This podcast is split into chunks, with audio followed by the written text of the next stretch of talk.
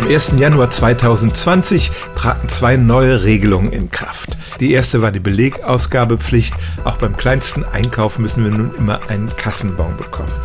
Und die zweite Regelung, seit 2020 dürfen die Thermopapiere, auf denen die meisten Kassenbons gedruckt werden, kein Bisphenol A mehr enthalten.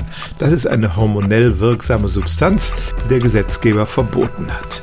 Der Haken ist nun, dass es andere Bisphenole gibt, die noch erlaubt sind, denen aber eine ähnliche Wirkung nachgesagt wird.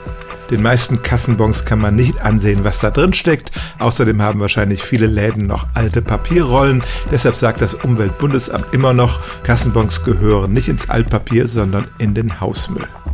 Vielleicht haben Sie in letzter Zeit festgestellt, dass Sie zunehmend Kassenbons auf einem bläulichen Papier bekommen. Da steht dann auch auf der Rückseite drauf, dass das umweltfreundlich ist und keinen dieser bedenklichen Stoffe enthält. Diese Bons könnten Sie also tatsächlich ins Altpapier werfen.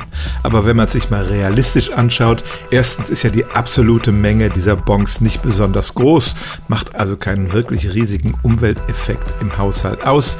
Und zweitens, wer will schon bei jedem Bon kontrollieren, aus was für Papier er besteht?